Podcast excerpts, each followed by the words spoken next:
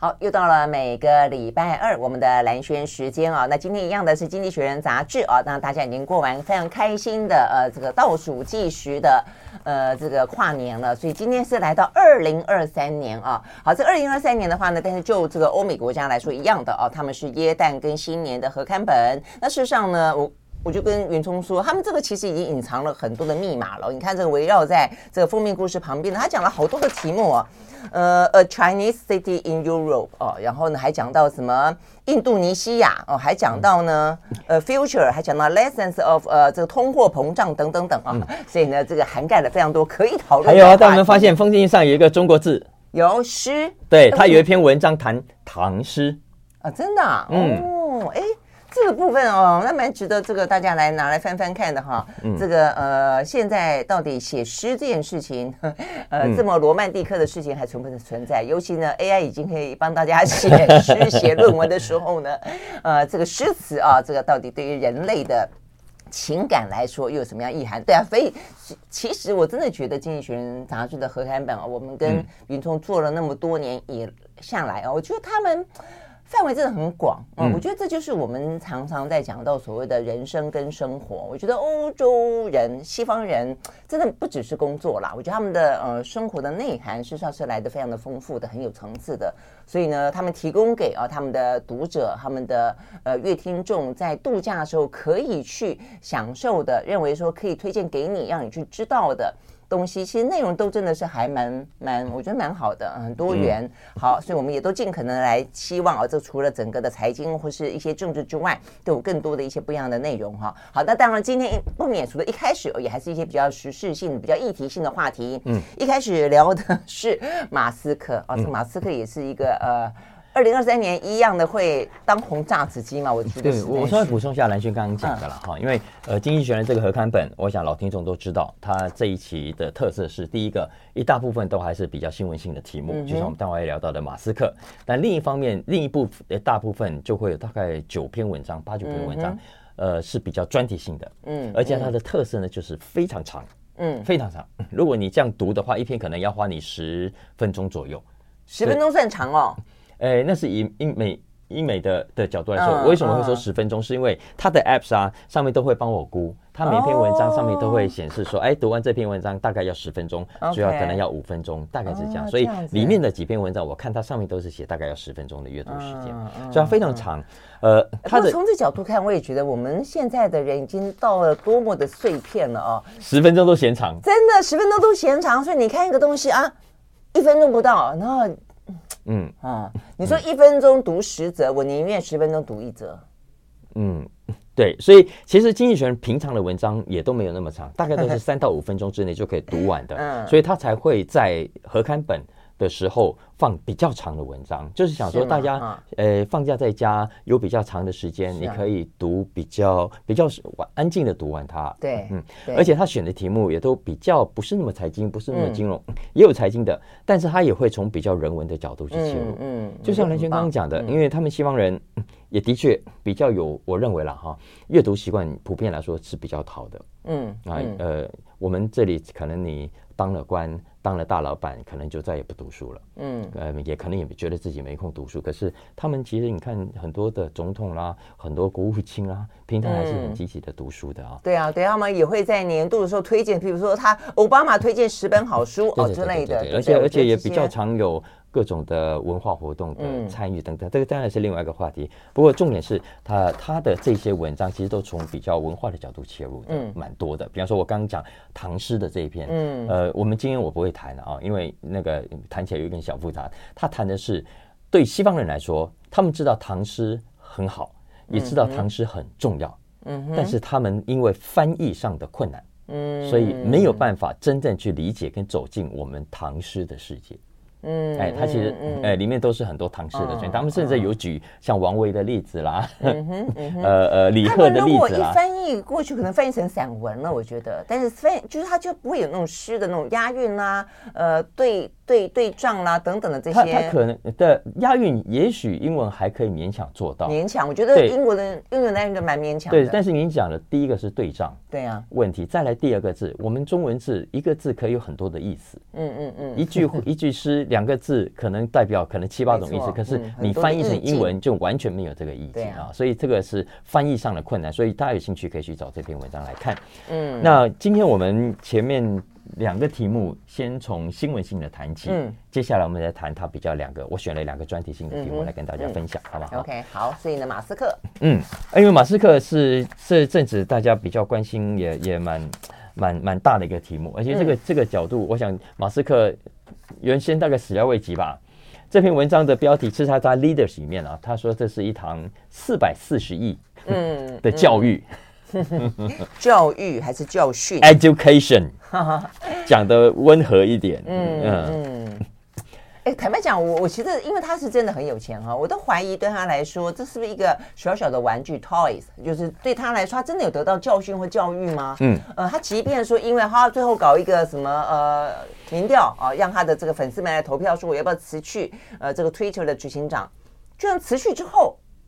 我也没看到，或许是他不愿意说，至少我没有看到任何他说他辞去之后，他对这个事件本身，他有什么样子？还早了，还早，他现在还在还在讲，就是他投票不是说百分之五十七的人说对你应该滚，对对对，应该换人来接，然后他接他后来自己发了一个推文说，好了好了，我会滚了，我会走了，但是要看有谁笨到愿意来接这个位置，是啊，foolish 到底来愿意接这个位置，就没有得到任何的 education 或是任何的。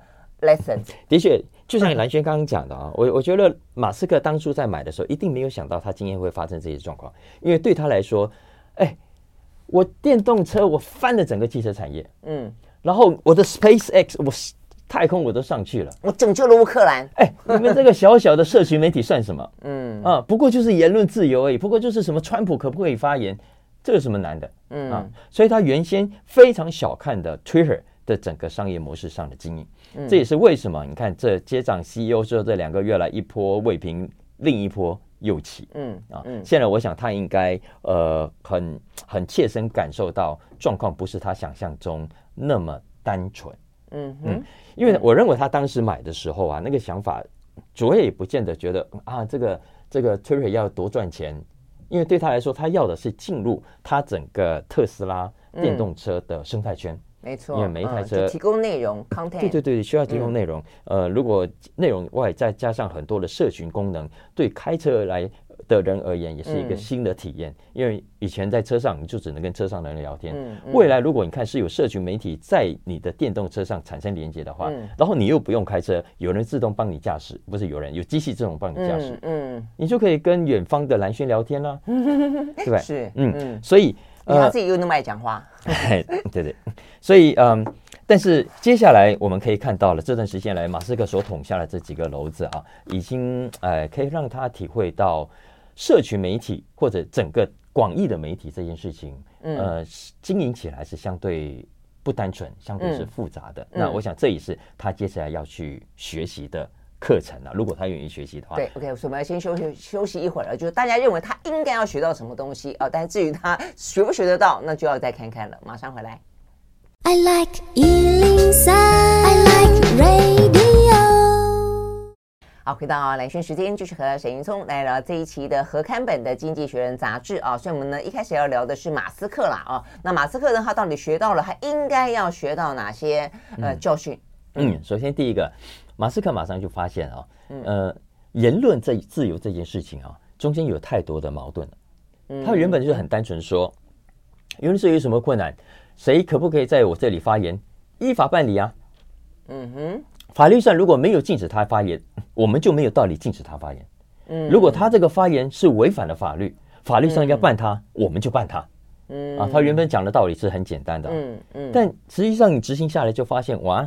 未必耶，有些他可能没有直接违法，对，但是是会造成伤害的，嗯，比方说他可能会威胁到你的安全，嗯，举例来说，大家都知道，网络上现在有人在追踪马斯克的私人飞机，然后把这个私人飞机的行程就直接 po 到 Twitter 上，哦。哦，OK，等于说你所到之处，哎，对对对，哎，但是他刚开始觉得无妨哦，哎，反正这是公开资讯，因为嗯，不是，这他没有 po，我们都知道，就像上次裴洛西来台湾，他到哪里，对对对，大家就就是看到这是公开资讯，他也说啊没有关系啊，但错了，嗯，因为前阵子就有人呃根据这个，最后就找到他小孩。就去骚扰他小孩。啊，这样子，所以所以 Twitter 在十二月十四号禁掉了这个追踪的账号，嗯，然后 Twitter 也颁布新的政策，嗯，说未来要禁止你去追踪跟去贴其他人的行踪，你要要 po 你自己的，我不管你，嗯，但是别人的在未经许可的情况下不可以，嗯嗯，这其实是很非常合理的，嗯，但这基本上就抵触了原先马斯克说的，对对对对对，百分之百的自由，也就是说，对。言论自由是并不是没有限制的啊！再来，呃，除了安全之外，仇恨言论该不该禁？嗯，这些马克思克也是说不禁哦，反正你们爱怎么讲都可以啊。嗯，所以造成的结果是，就一堆人就真的上来以身试马。嗯，就想说，我真的给你来来这样子搞很多仇恨言论，看你禁不禁我啊？所以呢，大家知道吗？在 Twitter 上，十月份的仇恨言论暴增。啊，真的哈，嗯，显然真的很多人跑来跑来，呃，要么就真的觉得哦，未来自由大名大放了，我就给他拼命了啊。但结果马斯克还是出手了，所以 Twitter 还是把这些仇恨言言论给他降低流量了。嗯，然后之前那个说反犹太言论的 Kanye West。嗯，他的账号呢也被停权了。嗯嗯，所以这个当然，我记得他好像停了不止一个，他 停了很多好多个，好多个，然后呢就开始引发大家的讨论。对对，你不是主张百分之百的言论自由吗？那你凭什么啊？对啊，停到这些人的账号？对啊，凭什么呢？啊，所以这是，而且停的是多半是属于什么反犹太，呃，白人至上主义啊，呃，极端的啊等等。当然这还只是啊，你说仇恨言论就罢了啊。其实他被他禁掉的还不只是这种 hate speech 这种仇恨言论，因为包括。呃，他不爽的啦，那些记者啦，有没有啊？有两个，不止两个啊，真的吗？好多个嗯。然后呃，会得罪广告客户的啦。嗯，比方说，就有人在那里酸呃雀巢啊，酸那个赚赚暴利啊，你卖瓶装水等等啊。哎，他也说这个不利于广告主，也给他禁。对，连这个都已经可以禁了，那那你还主张什么？嗯，对啊。然后呃，我看大家应该也都知道，他后来也有有一度啊，也说。你不可以在我这里去 promote 你在呃，例如 Facebook 的账号，你在 IG 的账号，嗯嗯嗯，啊，就是你来我这里就没道理，你来星巴克去，对对对对对，它等于是导流到另外一个对对对对对对对对，这个我们在蓝军时代有讲到过，嗯，没错，所以但你看这一切，呃，有些就就贯彻到现在，但有一些后来就自己推翻自己了，总之他翻来覆去，就让他觉得说你根本搞不清楚状况嘛。对，你看起来好像搞特斯拉很神勇，搞 SpaceX 很神勇，怎么来搞 Twitter 的时候，感觉你好像焦头烂额、满头包的感觉啊！所以更惨的是，你看现在其实很多广告主都还是缩手的，还是不买单的。所以二零二一年 Twitter 呢赔了两亿两千万，大家知道他现在赔多少吗？据说未来估计一年呢要赔四十亿美金。嗯，哇，所以这是马斯克的挑战跟压力了啊！嗯，当然。呃，所以马斯克刚有讲啊，他就问周三，那大家觉得要不要我下台吧？我觉得他自己心里也是有很有压力的。嗯、我就觉得他自己可能在搬一个下台阶吧，只是没想那么糗就是了。对，所以呢，未来啊，不管是谁来接，嗯、经济学人就是说这两件事情是要放在心里的。嗯，第一呢，在未来啊，社区媒体上的内容审查跟你日常的营运要切割。嗯，啊，嗯，呃，他是说呢。一个要负责业绩、要负责流量，嗯，呃，有数字压力、经营压力的人，嗯，你如果让他来管内容的话，嗯，这个内容一定会被牺牲。没错，没错，嗯，这个其实在我们传统这点我非常同意。对，那这点实际上也是目前的媒体当中，你说是不是可不可以被被被改良，或者说有没有呃可以让这个嗯去呃这个商业化一点点？如果可以的话，当然很好。但这个部分的话，其实很，很难很难。但这是为什么？Meta 祖克伯他另外成立一个太上组织，嗯，一个委员会。来审查这个内容。嗯反正这件事情跟我无关，反正你们嗯。去去做这个决定啊。嗯，当然这个决定大家也在酸他啦，就是说其实本质上他们也都要听你的啊。嗯，那那你只是找了一个白手套，就是我们现在很多搞什么专家顾问委员会，对，但结果结果其实都还是主政者自己要做的决定一样哦。但无论如何，至少表面上跟组织上这个切割是有必要的。你你可以说啊，那这白手套等等，但无论如何有切割，其实马斯克自己就不用自己站到第一线上去。嗯嗯，这是。最大的差别。嗯，再来第二个很重要的一堂课呢，是你真的要理解言论自由的界限没有那么容易的划分。嗯，言论自由问题的解决也不会有 clean solution。嗯，这是一翻两瞪眼的非常干净可以切割的解决的方案。嗯嗯，相反的，而是必须经过不断的折中，嗯，不断的妥协，没错的结果。而且你得到的结果可能不是让各方都满意，而是正好相反，让各方都不满意。嗯。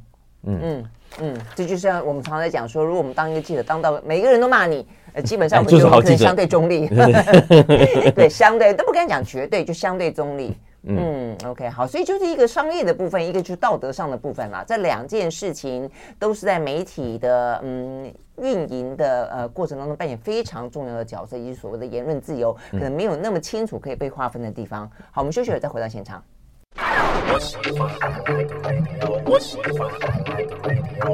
好，回到蓝轩时间，继续和沈云聪来聊这一期的《经济学人》杂志。我们这一次呢是合刊本啊。好，那呃上一次聊了这个呃等于是回顾与展望哦。那今天的话呢，一开始我们先聊了马斯克啊，他从二零二二年就一直是一个呃当红炸子鸡啊。那他呃这个引起来争议越来越多。那接下来要聊的呢，实际上也跟着刚才那个话题讲到言论自由啊。那所以接下来要聊的是美国的言论自由。嗯嗯，因为。岁末年终了，我们就暂时不要聊那么财经的。我们我这接下来选一个，因为谈到马斯克，所以我选了一个美国栏目下他的这个 Lexington 专栏。嗯啊，他谈的是言论自由这件事情。嗯，因为讲了言论自由，我们都觉得啊，你看哦，我先讲一个事情啊，因为《经济学人》里面，他除了从马斯克这个新闻来切入，因为到底什么言论可以在 Twitter 上发表，什么不行？什么情况下 Twitter 有权利封掉你的账号？什么情况下他没有权利这么做啊？那其实除了这个之外，美国这几年来还三不五时都会发生一些校园的言论自由上的冲突事件，比方说像今年三月啊。在耶鲁大学就曾经发生一件事情，因为当时呢有个社团，一个社团他办了一场研讨会，嗯，这研讨会主题其实跟，哎，跟言论自由也有点关系啊，就是说，呃，我可不可以在校园当中主张我的宗教信仰？嗯哼，啊，嗯，呃，还是说我在校园里面，我应该把宗教信仰放回放在我家里，我没有权利在。在公共的或者某一个团体里面去告诉大家我，我我信着我的自己的信仰。嗯哼，讲自己的信仰啊，嗯，表达表达上的自由。但无论这题目比较不重要，重点是，因为呢，当天呢，有一位参加的讲者叫做 Wagner，嗯，这个 Wagner 呢是一个很有名的保守的右派。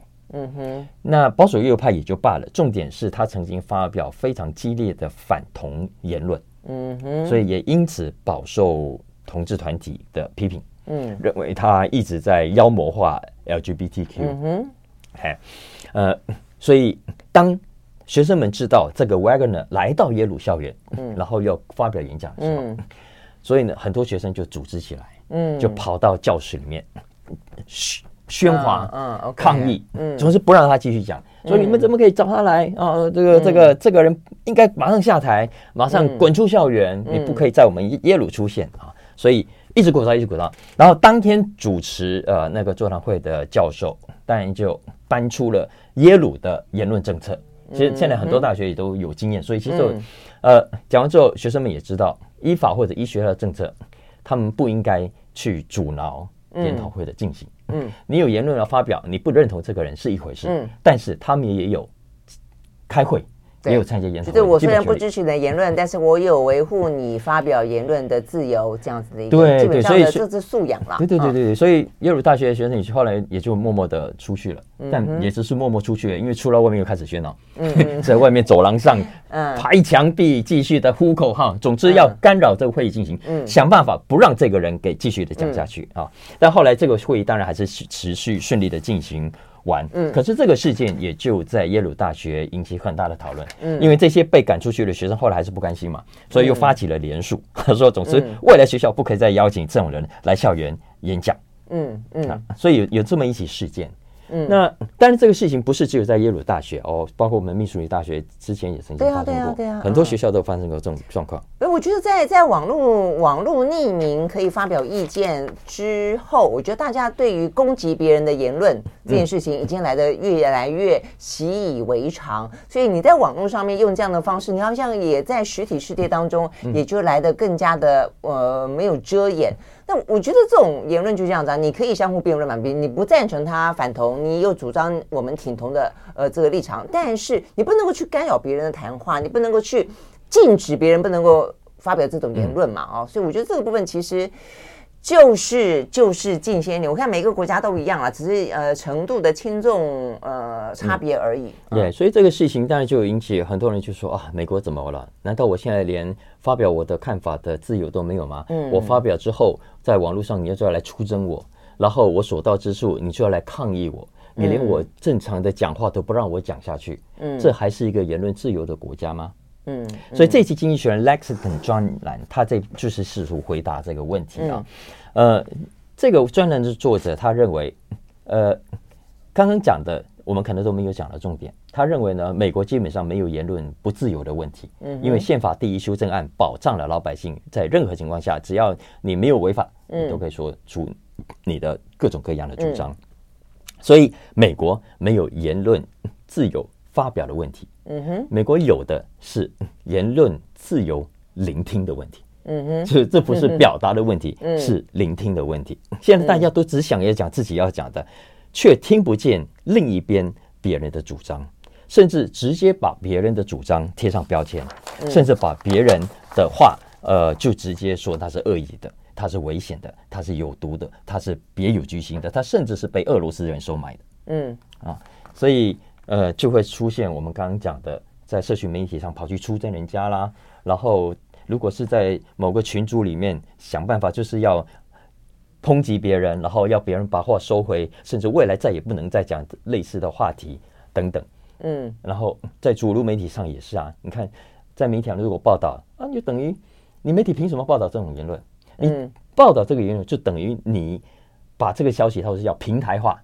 嗯，呃，你让这个消息，这个这种言论正常化，它本来应该是极端化的一个言论，可是因为你主流媒体报道了，嗯，你正常化了这样的极端言论，嗯，所以媒体你不可以报道，你报道我照样要出征你，所以搞到最后呢，有些媒体怕被骂，也就尽量的自我审查，以后遇到这种类似有争议的事件，类似有争议的话题，类似有争议的观点，可能就选择干脆不报道。嗯嗯，这是我们要的言论自由的环境嘛？嗯嗯，我觉得这已经不是自由不自由的问题了啦。我觉得是一个呃，基本上相互尊重，是不是还愿意沟通？那大家的同温层越来越厚的时候，嗯，你就在自己同温层里面觉得很舒服啊。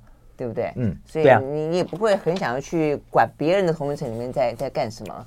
嗯，没错没错。他说现他他就有讲，所以现在现在我们基本上就躲躲到同温层里面去听自己要讲的的话哦。嗯，因为这种出征、这种封锁、这种自我审查，其实背后主要有两个想法。嗯，这个想法是除了第一个我讲的，哎，这个报道呢。等于你去平台化了，你去放大了我不赞同的这个主张，嗯，这个其实是对我不利的哈。再来第二个是，总之一种基本假设是，看到你看到你这个报道的人，一般读者呢是没有判断力的，嗯，这种言论让你们这些麻瓜看到，麻瓜就会去相信，嗯，OK，所以不可以报，嗯。嗯，但是基本上这篇文章有点出，刚刚讲这两个想法都是有问题的，嗯，第一个。真理不就是越辩越明，不是更应该要沟通吗？嗯、而且第二个，媒体的角色，如果说麻瓜没有办法判断的话，媒体的角色不是正是应该更客观的、更平衡的去报道、跟介绍、跟去解释，让读者去弄懂、跟去弄明白它吗？嗯，不是应该大家越明白才能够呃达成更有意义的沟通？嗯，那刚刚讲了耶鲁大学这个社团啊。它其实喊出的口号就叫做 debate、discuss 跟 decide。嗯，比如说我们在做决策之前，要先经过辩论，嗯，辩论之后你讲完你的主张，我讲完我的主张，我们要坐下来 discuss，嗯，讨论，嗯，讨论要折中，要妥协，最后达成结论，做出决定来，嗯。啊，所以如果我只能讲我要讲的话，你只讲你要讲的话，你也不管我讲什么，请问我们要怎么坐下来讨论？要怎么最后做成有意义的结论？嗯嗯嗯，我想这可能不只是美国的问题吧？啊，这个在台湾也都是这个样子。好，我们呢也可以趁这个机会啊想一想了啊，尤其对台湾来说的话呢，迎接的二零二三年一定是一个非常非常呢呃。敏感话题哦，非常喧哗的大选年啊，所以这个时候的话呢，很多关键的跟台跟台湾发展有关的议题啊，能不能够哦这个很充分的啊这个讨论，相互理解，然后达到一个共同的共识，我觉得这个部分呢，对台湾来说也是一大挑战。我们休息，回到现场。I like 103, I like radio 好，回到蓝轩时间，继续和沈云聪来聊这一期呢，呃，耶诞新年的合刊本的《经济学人》杂志啊。那接下来聊一个非常呃轻松的 话题，呃，为什么女人要瘦身？嗯，好，话题有一半的人会。会会关心，但是我看了以后啊，什么话题是轻松，不过他这篇文章还是蛮蛮严肃的，蛮蛮含金量高的啊啊，真的吗？我刚刚正要要讲的是，现在不只是女人要瘦身，男人也一样啊。嗯，对。不过他这一期的呃的切入点是还是从女生角度来出发，因为呃肥胖的女生，嗯呃的确是在社会上居于非常不利的地位。嗯嗯，比方说从薪资来说好了，不管是刚进入职场的起薪，还是到后来升官的机会跟加薪的机会，嗯嗯嗯，肥胖的女性，诶，女生，嗯，相较于身材正常或者更瘦的女生来说，都是比较不利的。那就是因为男人就是你的起薪会比较低，因为你的主管是男生啊。如果你的主管都是女生的话，你会这么没有同理心吗？我他觉得要是我一定很有同理心。我说这个女人呢，哦，要面对这个肥胖，那别人的目光啊，就觉得一定要很苗条，那一定我会觉得我感同身受，我不会因此而减她心啊，或是给漂亮的呃这个婀娜多姿的，我会流口水的女生，我可以多多给她一点薪水啊，是不是？有道理。可是因为我们现在一般讲到女生要减肥啦，要瘦身，因为要花很多钱嘛，然后所以有些人就觉得，你这会不会是浪费钱啊？然后你这些女生就是爱慕虚荣，你就是爱美，嗯，重视外观，然后你都是被这些杂志广告给骗了，不是被杂志，被男人的这个眼光 跟他的这个呃审美观给给束缚了。事实上也是啊，就是其实很多女生，呃，即便是很瘦的，都想要更瘦的身材，嗯。那原因也不外乎第一个，也的确，我们的主流媒体，我们的主流文化鼓励大家要更瘦一点，嗯，然后都大家从小看到这些美美的都是瘦瘦的这照片嘛啊。再来第二个也是很重要，常常很多人没去发现，你家你的爸爸妈妈可能常常说，嗯、哎，你太胖了，你给我少吃一点，或者你去看医生，医生说，哦，你的体脂肪太高了啊，你应该爸爸妈妈吗？我爸爸妈妈每次看到我都说你太瘦了，多吃一点。你真的太瘦啊！所以我觉得我爸妈是健康的，是养出我这个心理健康的小孩。我的意思是说，哈，就是我们现在讲的女生爱美、女生瘦身，常常有时候都会夹带着说啊，你就是不理性，对不对？你就是、嗯、就是被这些讯息给误导。啊，那我知道你要讲，这这是后面也当然有些是不理性，有些是个非常理性的算计。对对对，经济学这篇文章他的看法就是，其实很多女生的瘦身，其实你是理性的，嗯啊，但这理性也未必是好消息。对，因为这理性是在一个男人为主导的一个世界跟价值观当中，你你被画出来这个游戏规则嘛。不过这个游戏规则目前现在当然有慢慢慢慢的改善，但是距离呢？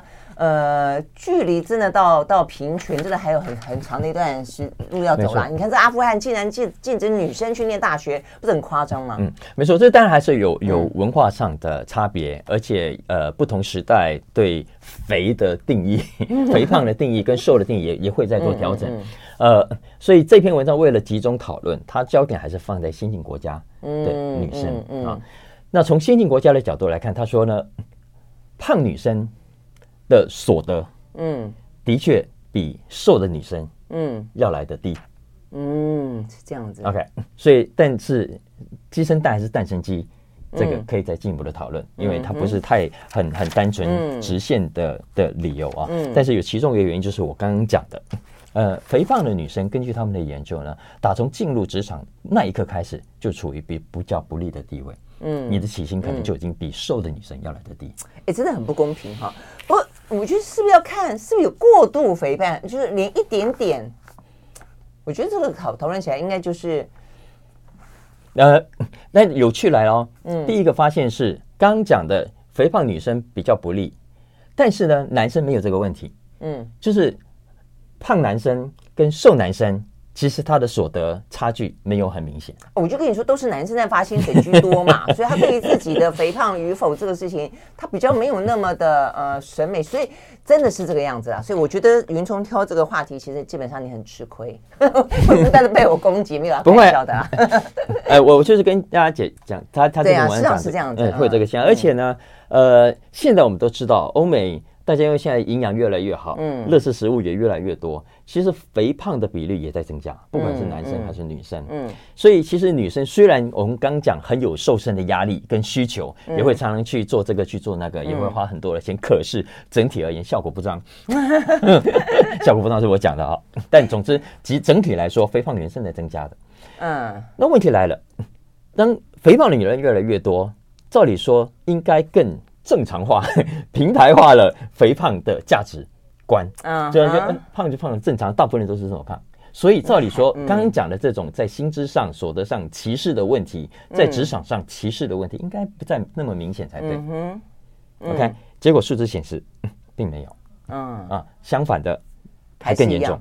嗯，还更严重。嗯，为什么呢？嗯，他说，因为当胖的女人更多的时候，也代表着瘦的女人更少。瘦的人更少之后呢，就更加更加珍贵。真的好，那我应该要回过头去问赵先生，为什么没有给我比较多的薪水？是这个意思吗？我维持这样那个身材那么长的一段时间，是这个意思。而且，而且我我对于男人也必须要开始瘦身，然后也开始有这种呃，这个一般就是如果他稍微支持一点的话呢，他也会有一些压力。我觉得非常的欣喜。嗯、而且令人值得警惕的是，在西方国家 啊，你看过去我们现在越来越重视所谓的人权，所以肤色啦、种族啦、性别啦、性向啦，嗯，呃，现在都在明显的改善当中，各种的歧视比较容易被。意识到，嗯，被发现到，进而提出抗议，然后进而获得解决，嗯，但是。体重这件事情，嗯，没有，对啊，因为对这个真的比较少被提及，所以下一次如果你要要求加薪，或者你觉得你的薪水并不是那么的符合你的需求，或是呃符合这个你们这个职场当中的 average 的时候，或许你可以思考一下，是不是跟你体重有关？如果是的话，你要跟你的老板抗议，嗯、就是你也没说到哪里去，为什么你要这样子？我不自觉的歧视我。所以总而言之啦，就是说女生要瘦身，不完全是非理性的决定。嗯，不完全只是非理性的想要爱美而已，而是有真正实际上的需求。而当然，这一点老实说也不是什么新发现。几十年前，从女人开始走进职场的时候，就知道自己的身材有多么重要。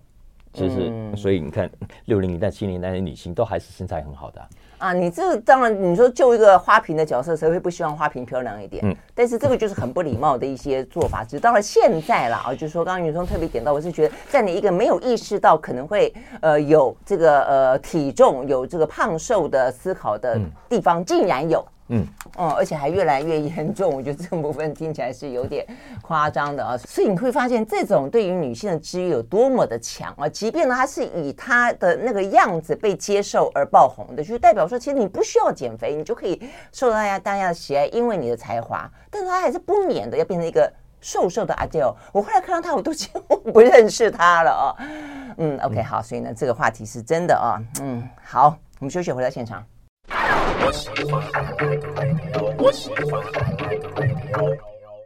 好，回到兰萱时间，继续和沈云聪来聊这一期呢，和刊本的《经济学人》杂志啊。好，聊完刚才呢，这个算蛮轻松啊，但是呃，背后的一些呃状况，其实对女性听起来并不是那么轻松的话题了哦，还蛮严肃的。好，那接下来要聊个真正呃算轻松的话题吧啊，你以后呢会看到这个米老鼠啊、蝙蝠侠啦满街跑，而且你会用更便宜的呃价格吗？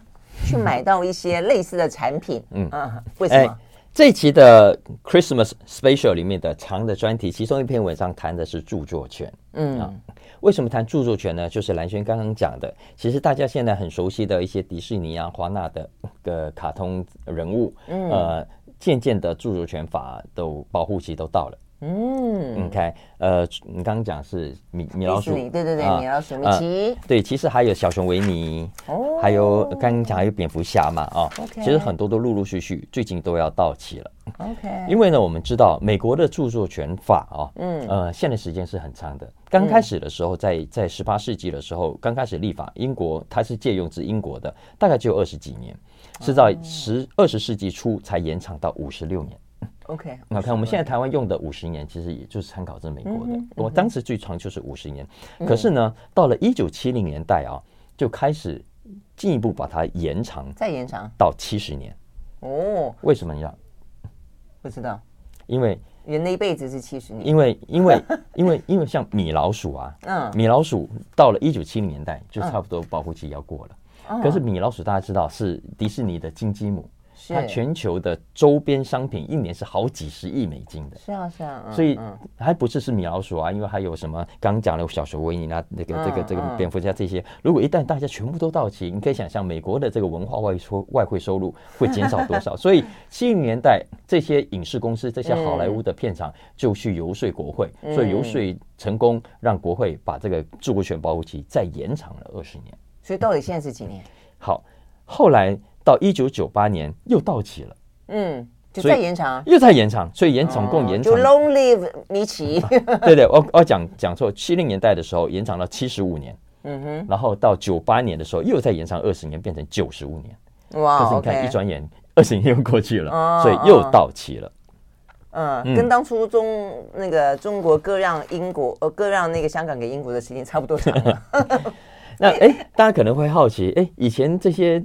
美国，你看，为了保护自己的利益，都一延再延，只要想延就就就延，要不然现在你看一开放出来，米老鼠啦、小熊维尼啦、蝙蝠侠啦，这些可以害他损失多少的外汇损失啊？为什么这次不延长呢？不延长到一百一十年、一百二十年呢？嗯，好，因为时代不一样了，嗯，因为有了网络了，嗯哼，有了网络的意思是包括第一个，因为以前呢会关切注入财产权，嗯，大概就是学者啦、法律专家啦，还有业者。嗯，但是谁比较有势力？嗯，谁比较势力庞大，可以去游说国会？当然只有业者。嗯，但是现在有了网络，很多网络上的创作者现在力量非常的大，因为他们发现现有的著作权法帮手帮脚的，嗯，OK，限制了多少的在制的文化创意的输出，所以他们其实非常对现有的著作权法是反感的。所以国会议员现在要推动这样的修法跟延长是有忌惮的。嗯，再加上第二个很重要的原因。以前呢，就是这些好莱坞片场独大，嗯，他们有足够的资源去游说国会。现在怎么样？Google 大还是你大？嗯，Apple 大还是你大？嗯，所以呃，YouTube 大还是你大？？YouTube 大属于 Google 啊。嗯，所以也因为有这些科技业者的反游说，嗯，所以这一次呢，没有再延长了，就到九十五年为止。所以这些著作权未来都会渐渐的开放。嗯嗯嗯，OK，嗯。不过开放大概也不要以为说，哎，未来你就可以自由的去画米老鼠，自由的去去卖米老鼠的商品。No，为什么？因为其实好莱坞也不是省油的灯，因为他们已经把有一些都已经怎么样，不再是著作权保障，而是让它商标化，所以受到的是商标法、专利法的保障。哦，又换了一个，又换了一个，就这边可能已经此路不通了，就换了另外一个，你继续的活下去。所以你用米老鼠，你侵害的不是它的著作权，而是它的商标权。那不是一样，而且而且现在呃即将要到期的米老鼠哈，嗯，不是大家所熟悉的米老鼠，而是最早那个版本的米老鼠，呃是纯黑白的，没有穿彩色衣服的，然后没有白手套的那一款。哦哦，这样子。哎 哎呦，所以还是一样，穷的变，变则通就是。对对对对对对对，所以所以大家呃，它某种程度的开放，的确，大家你如果一九二零年代的那个漫画哈，嗯，你可以截图，可以去印成 T 恤，做什么都可以。嗯，但是呃，也只有那个版本的米老鼠可以，对，其他那个有手套那个版还不行。